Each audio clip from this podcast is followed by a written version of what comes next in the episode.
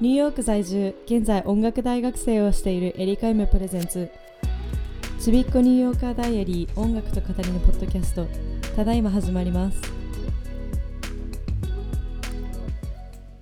はいちびっこニューヨーカーダイアリー音楽と語りのポッドキャストへようこそ。ポッドキャストのプレゼンターを務めるエリカイムと申します。本日もよろしくお願いします。まずは一言から入っていきたいと思います。あの担当直入に言うのですが私今とっても気分がハッピーでワクワクしてる気分なんですよ。なんでかっていうとあの私が見ている海外ドラマアメリカで現在放送されているドラマなんですがそれでそのドラマのタイトルが Zoe's Extraordinary Playlist っていうんですけどそれの新しいエピソードを昨日見ましてもうそのエピソードがすごく良かったんですよ。それはシーズン2であのエピソード6かな？確か6のものなんですがすごく良くてあの頭に残る。そしてそのエピソードを見た時に明るくなれた気がするんですよ。あのすごく内容言いたくないからダメあれなんですけどでもうん。そのエピソードを見てすごくハッピーになれたので今はすごくハッピーな状態でこのポッドキャストを撮ってます。あの皆さんに本当に本当にぜひ見ていただきたい海外ドラマなのであのどういうエピソードかっていうのを言わないんですけど内容は今回私があの見たものなんですが。でもこのねドラマの魅力をちょっと伝えられればいいなと思ってちょこっと言いたいなと思います。はいえっ、ー、と Zoe's Extraordinary Playlist えっと、日本語の題名でゾイの超イケてるプレイリストっていう題名だそうです。はい私も調べるまで知らなかったんですが日本でも放送するのが決定しているそうです。イエーイ。めちゃめちゃ嬉しい。もう皆さんにもぜひ見ていただきたいです。ちなみにあの放送されるのは3月25日。2021年の3月25日木曜日より日本初放送独占初放送ということでスーパードラマ TV にて放送されるそうです。もしよければそちらチェックしてみてください。とってもとってもいいので。で今から読む記事はブログにも貼るんですがあのざっくりとねネタバレなしで内容の方を言っていきたいと思います。で私がこれから読むブログの記事あの日本語の字幕付きであのこのドラマの広告みたいなのがあるのでもしよければそちらもチェックしてみてください。とってもこのドラマの魅力をギュッと詰め込んだあのコマーシャルになってるんじゃないかなって思うので私自身も見ていてああこここことかって思いながら見てました。では一部分をちょっと読みたいと思います。主人公のゾーイはハードな仕事の疲れからなのかしばらく頭痛が続いていたことから母親に勧められて病院で MR MRI 検査を受けることに。兵所恐怖症の彼女をリラックスするために医者は装置内で音楽をかけてくれるのですがそこから流れてきたことはなんてことだ地震が始まってという歌詞から始まるロックの楽曲。だがゾーイの不安が頂点に達した時突然大きな地震が発生し装置とつながれたパソコン内の音楽のプレイリストが全部ゾーイの頭の中にアップロードされてしまったんです。そしてその病院からの帰り道なんと隣の見ず知らずの女性があの彼女に向かって歌い出したんですよ。そしてあの彼女を取り巻くかのように周囲の人たちがミュージカルのように肌に踊り始めたという。ゾイがそのみんなが歌っているみんなが彼女に歌いかけているという風な経緯から始まる物語でございます、うん、でこのドラマの魅力いくつかあるんですけど一つはあの主人公というか登場人物皆さんの多様性だと私は思います。というのもあのアフリカ系の方はもちろんあのアジア系の方を採用したりあとはあの LGBTQIA にあの携わっている方をあの起用したりとか。でそうですね。うん。もうあの他にもねいろいろな多様性が見えるんですけどもう全部言ってしまうとちょっとネタバレになっちゃうかなと思うのでメインな部分はそういうそのぐらいですかね、うん、で私が好きなキャラクターはあのインド系の方が演じられてるトービンっていう彼女の同僚的なやあの存在の男性のキャラクターと主人公のゾーイが好きです。うん。ですね。すごくいいドラマです。私すごく大好きでこんなにハマったのっていつぶりだろうっていう感じです。実際私も先ほどあの見たというか一番最新のエピソードなんかもうすでに2回目見直したりとか インスタにまで上げちゃったりとかしたのでそれほど結構沼にはまってます正直言うと でこのドラマ結構反響があってアメリカでも。あの実際ゴールデングローブ賞と呼ばれるテレビ部門とか映画とかそういうのですごく有名な賞にノミネートされたりあとは振り付けを担当されてる方がララランド私が大好きなあの映画ミュージカル映画を担当されてる方だったりと、ね、大きな功績を残してるものじゃないかなと思います。あとはあのストーリーがとってもいいんですよね。ゾイ自身がその音楽を聴く能力を持つことによってたくさんの人を助けるきっかけになったりとか。またゾイ自身だけじゃなくてその周りにいるさまざまな方々もあの一緒に成長していくそんな感じのストーリーになっていると思うので一人一人の登場人物の成長が見えるそんなヒューマニティあふれたドラマだと思います。あととっても心が温かくなるようなそんなあの素敵なドラマです。もしよろしければチェックしてみてください。日本語字幕がある予告編とかについては各エピソード内でブログを投稿しているのですがそちらにあの私が読んだ記事のリンク貼っておこうかなって思うのでもしよろしければそちらもチェックしていただけると嬉しいです。はい。それでは今回の本題に入っていきたいと思います。今回の本題はアメリカの大学で現在オンライン授業を受けている私がオール A を取れるまでにどういうことをしたのか。オンライン授業でのコツだったりこうした方がいいよというようなアドバイスを今回の本題では話させていただきたいと思います。あのコロナがね始まってからやっぱりリモートとかという風な感じでやっぱり学校もオンラインになったり会社もオンラインになったりっていうのが多くなったと思います。私自身クラスのほとんどがオンラインになってしまったりまたコミカレコミュニティカレッジ2年生にいた時にはあの当時で働いてたオンキャンパスのアルバイトがオンラインになったりとあの私自身もオンラインにシフトチェンジするようなことがコロナが始まってから多くなりました。でなんかそんな中であのすごく大変ではありましたがその中でもどういうふうにして成績をいいふうに保ちながら自分のやりたいことをやったりとかっていうふうな充実したことをできたのかっていうのをちょっと話していきたいと思います。現在オンライン授業を受けている方やオンラインでお仕事されている方リモートであのいろいろ活動されている方全ての方にとって役に立つようなっていうような情報を提供できればいいなって思いますまあ、私が話すのは結構授業とか課題のことがメインなんですけど、まあ、応用編みたいな感じで会社とかそれぞれやらなきゃいけないことをに対して適用していただけると嬉しいかなって思いますね。で私がそれぞれこうした方がいいというポイントを3つに分けて書いたのですがあの私自身ね Zoom でクラスを取ることが多いのであのそういった観点から授業課題、まあ、その他全体的なあのアドバイスっていう感じに書きました。えーと、授業と課題に関しては結構あの学生さん向けになってしまうのでまずはリモート関係全体であれば使えるんじゃないかなっていうようなテクニックを先に紹介したいと思いますまずあのこれ以前にもブログで書いたんですけどタイムマネジメント私がおすすめするタイムマネジメント法みたいな感じでクラススケジュールとか自分がやらなきゃいけないことあの予定とかは全て私は Google カレンダーに入れるようにしております。なんでかっていうと私はあの全部 Android 系というか Android だったりあの Windows のパソコン使っているので Apple の製品一切使ってないのであの Google が一番手っ取り早いかなっていうことで Google カレンダーを使っております。で Google カレンダーのいいところはまあ多分これあのあれかな？アウトルックとかでもリマインドとか普通にカレンダー入れればできると思うんですけどまあ私は Google の方が使いやすかったので Google を使わせていただいております。で Google のいいところは Google カレンダーにて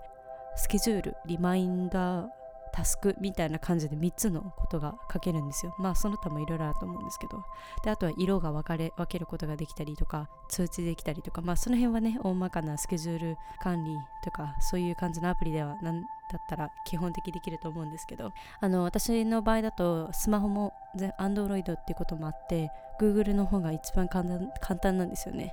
で Google カレンダーに通知入れとくとあの携帯で通知が来てまあ、携帯とかで結構いつも見ることが多いので携帯見た時にあ次このことがあるんだ明日これがあるんだとかっていうのを思い出せる思い出しやすいっていうのもあって Google を使っております。で私の場合はクラスのスケジュールがあるのでそれはもうあの繰り返しリピートするような感じで全部ぎっしり入れてあります。もしよければあのブログにてねこんな感じですみたいな 私のある1週間を切り取ったようなカレンダー載せたいと思うのであのぜひ見てみてください。でその前の日というかそのその日それぞれそのクラス以外のところにじゃあこれはこの時間にこの課題をやろうとかこの時間にこれやろうこの時間に休憩しようとかっていうのをなるべく早いうちにあの決めるようにしてます。もちろんねあの人間なのでスケジュールうまくいかない時もあります。そういう時は細かく細かくいろいろ調整しながらやるようにしてます、うん、私の場合はなんか食欲あんまりお腹空いてないなって時はちょっとあの時間ずらしたりとかっていう風にしてたりもするのでまあ気分と自分の体とコンディションと要相談みたいな感じでそうですね。いろいろスケジュール調整していくっていう感じですね。でもしも例えば学生さんであればこの期間に中間テストがあるこの期間に期末テストがあるとか社会人の皆さんであればこの期間に大事なミーティングとかあのプレゼンテーションがあるとかっていう場合は前々からあのカレンダーに入れておくといいかなって思います。そうするとね必ず忘れないのでなるべくこの時間にやるよっていう風に決まった時点でパパって入れられるようにすると後々ねあれこれどうだったっけああだったっけっていう風にいろいろテンパることが少ないと思うのでなるべくそのこういう風な予定があるよっていう風に言われた直後に入れておくのがいいかなって思います。でもう一つ大事だなって思うのは休憩時間に関してです。私自身個人的にそうなんですがスクリーンから離れる時間ってすごく大事だと思うんですよ。でもそれと同時に結構難しいんですよね。特にあの今寮に住んでるんですがそうですね寮に住んでるとあんまり今人の部屋に行き来とかできないのでもうずっと部屋にこもりっぱなしなんですよ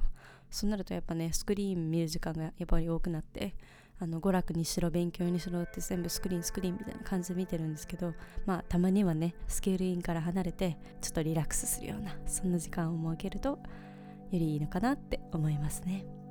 まあこれちょっと in general っていうか全体的な部分でもあるので、まあ、これを言っておくと時間に余裕を持って Zoom に参加するといいのかなって思います。朝がね早い時とか結構大変なんですけど私自身。なんですがやっぱり時間に余裕を持って参加すると何か例えばお水が手元になかったりとかしたらあお水がないって言って手にすぐ持ってこられたりとかあの引き用具がなかったら引き用具取り出したりとかっていう風なそういう風な時間に余裕を持って行動するからこそできるそういう確認作業とかもあると思うのでそういう風なことを考えながら時間に余裕を持って Zoom のミーティングだったりどんなミーティングオンラインとかバーチャルオンラインのバーチャルミーティングとかに参加するのがいいのかなって思います。で、まあ、全体的なあのー、アドバイスとしてはこんな感じかなって思うので次は授業関連に関して移りたいと思います。オンライン授業といっても2つ種類があるんですよね。例えば決められた時間でこの時間にレクチャーをするので Zoom ミーティングに参加してください。っていう英語では Synchronous シンクロネスシンクロネス？みたいな感じで呼ばれてます。でもう一つが課題を課されるだけのような。あの課題を課されてこれとこれとこれあのちゃんと期日までにやってください。って言われて成績が出たりとかあの出席したっていうことが出たりとかっていう風になるのがもう一つ別の種類のオンラインクラスかなっていうのを思います。ちなみに英語では asynchronous って言われます。でその最初に言った synchronous の授業に関して言うのであれば質問があれば必ず手を挙げるようにしています個人的に。なんでかっていうとオンライン授業って教授自身多分生徒がどれだけ理解してるのかって画面越しなので分かんない時があると思うんですよね。なので私も先生の中にはもしも質問があったら私を止めるような勢いで質問してくれとかっていう人もいるので中には。まあ人によってそれぞれかもしれませんが。でも質問があれば手を挙げるとかまあその場でできなくてもなんか霧のいいところでできるようにちょっと質問をメモに書いて霧が良くなったら聞いてみるとか。質問するのはすっごく大事だと思いますね。あのこのオンライン化になってからやっぱり特に。うん。そうですね。あのシンクロネスにしろアシンクロネスにしろレクチャーのビデオとかレクチャーとかそういう風なものがあるのであればちゃんときっちりノートを取ってあのここが大事ここが大事っていう風にあにきちんと自分の中で整理していくといいのかなって思いますね。うん。 Zoom とかのミーティングのレクチャーだとね、あのー、先生が話してる途中に止めることができないんですが、asynchronous の授業とかだと、アップロードされた動画を見るときは、あのー、見ながら止め、見て止めて、見て止めてみたいな感じで、見て止めて書いて、で、また再生っていうような感じができるので、それ、私実際やってます。音楽歴史のクラスなんですけど、うん、いつも動画見るとき、ノート書くときは、聞いて、一回止めて、ちゃんと書いて、聞いてっていう風な結構ね大変なんですけどでもその方がもうちょっと理解が深まるような学びをしてると思うのでそういう風にしてます。で2つ目の asynchronous 課題が課されるだけのタイプの授業で大事だなって思うのはしっかりと時間を決めることです。っていうのもアシンクロネスだと記述日しかあの設けないことが多いです先生たちが。なのでちゃんと何て言うんだろうな。あこの時間にこの課題をやるこの時間にこの課題をやるっていう風になんか自主的にちゃんと時間をしっかり決めて取り組むのが大事じゃないかなって思います。うん。そうですね。でそのアシンクロネスの授業でも何か質問があった場合はやっぱりメールで送ったりとかやっぱ質問があるっていうのはやっぱ分かんないっていうの分からないとかそういうふうに疑問に思ってるっていう部分もあると思うのであのーそうですね。言うのもありだと思います。でここ私がちょっと強調したいなっていう部分があって例えば今何やってるんだろうとか今こういうことを学んでるはずなんだけどあんまりわからないなっていう部分があると思うんですね。なので質問したいけどどう質問していいかわからない。そういうことがたまにあるんですがそういう時は日本の教授？日本人の教授の皆さんは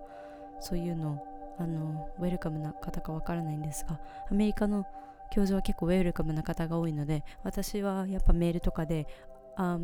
なんかすごく授業内容に困惑してしまってあんまりよく理解ができてないんですよねみたいなもうちょっと詳しく教えてくれませんか？みたいな感じで言うのがいいかなって思います。わからないもことをわからないままにするのって結構やっぱりリスキーな部分があるのでしかもやっぱ学費もね 払ってみんな 学校行ってるから私自身も。多分皆さんも。だからあのそうですね。やっぱり何か質問だったり何かわからないことがあったらやっぱりきちんと聞くのがいいかなって思います。でちょっとこれ話それちゃうかなって思うんですけどやっぱオンラインになってなおさら教授とのコミュニケーションって大事だなっていうふうに思ったんですよね。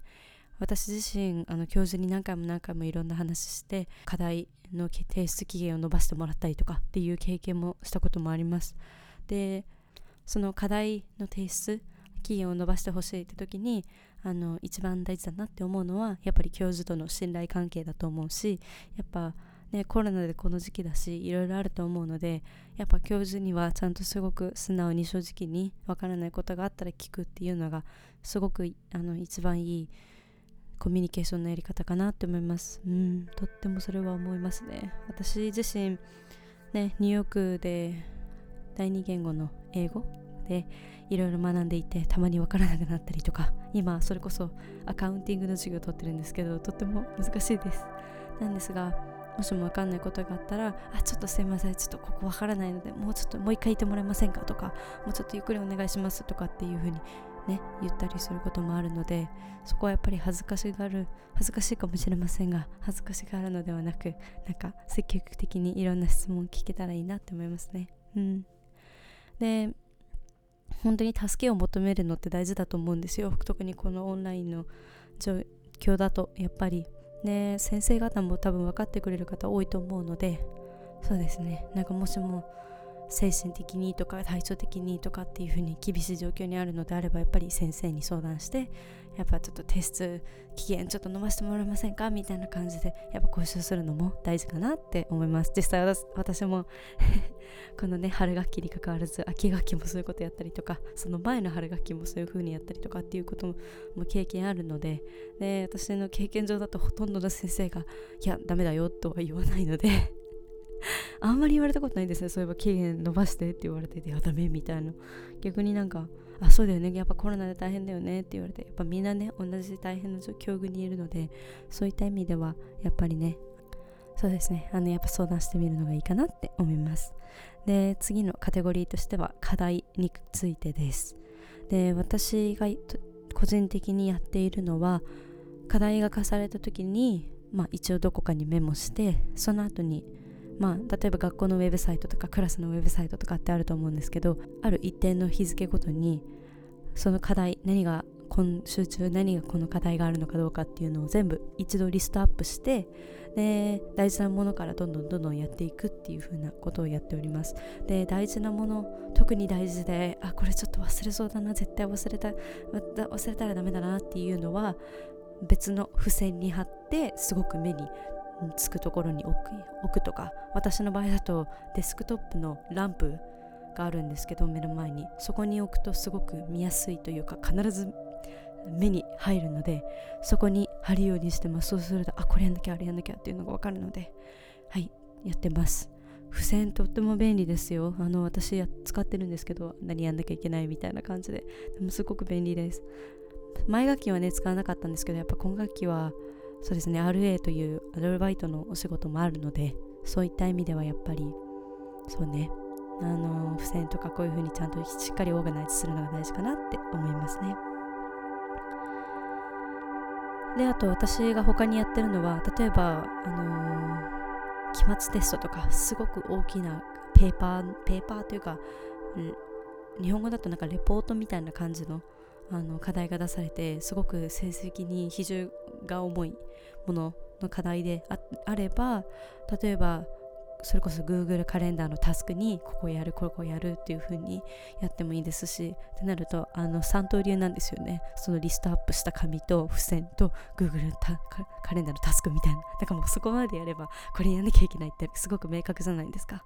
なのでとってもやらなきゃいけないとかとってもこれやを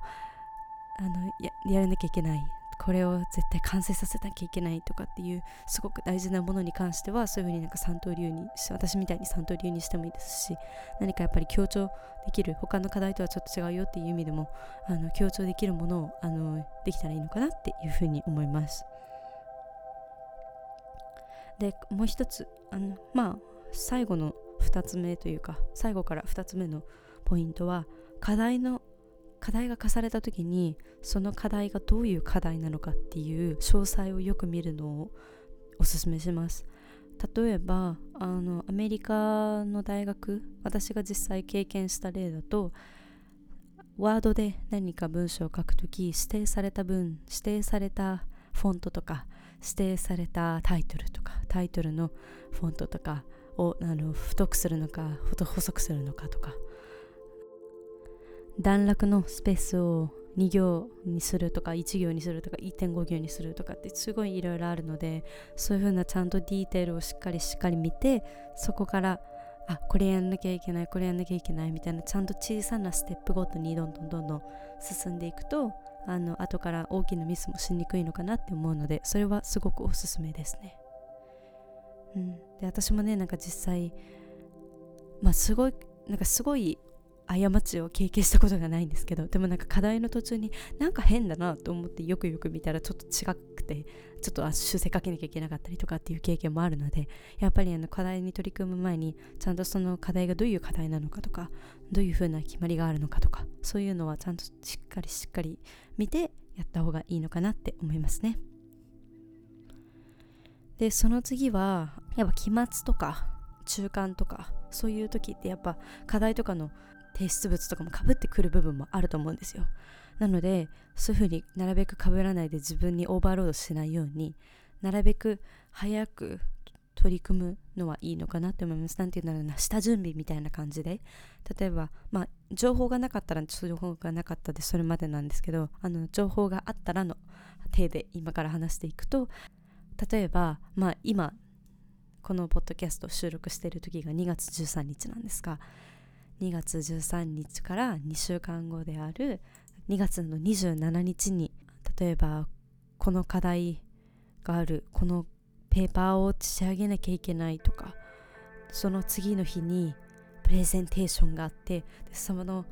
日例えば28日にそれまた別のテストがあってみたいな感じでそういうふうにいろいろ予定がかぶってしまうことがあると思うんですよ。なのでそういうふうにかぶることが分かってるとかそういうふうに前々からスケジュールが分かってたりとかっていうふうにする場合はやっぱりねそういうふうに自分容量をオーバーしないというためにもなるべくちっちゃいことからこまごまと計画立てて前々から取り組むのはいいのかなって思いますね。うん。それは大事だと思います。でやっぱねあのどうしてもやっぱ情報がなくて情報がやっぱり直前になってしまってあこれとこれとあれとってすごく課題が多くなってしまうことがあると思うんですよ。そういう時はやっぱりあのその各クラスごとに重きを置いてるアサインメント、えっと、課題とかそうじゃない課題って分かれてると思うのでやっぱ重きに置いてるものの方がやっぱ成績に反映することが多いのでそういうふうになんか重きを置いてるものからやっぱり先に片付けとくっていうのはおすすめかなって思いますね。うん。そうですね。以上がなんか私がなんかリモートでお仕事したりとかあのアルバイトかしてたりとかあとは学校の課題やったりとか学校の授業を受けたりとかっていう風にする時に意識してることですかね。うん。まあポイント的にはあのちゃんとタイムマネジメントをしっかりするっていうのと計画的にいろいろ行動するっていうのとあとはやっぱあの課題とかこれがあるあれがあるっていうオーガナイゼーションをしっかりする。その3つ ,3 つだけでもできるともっとよりねスムーズなオンライン授業だったりオンラインのねいろいろリモートの作業とかができると思うのでそれらはちゃんとしっかりとおすすめしたいと思います。はい。それでは時間になったので本題はここまでにして次のコーナーに参りたいと思います。Weekly Music Collection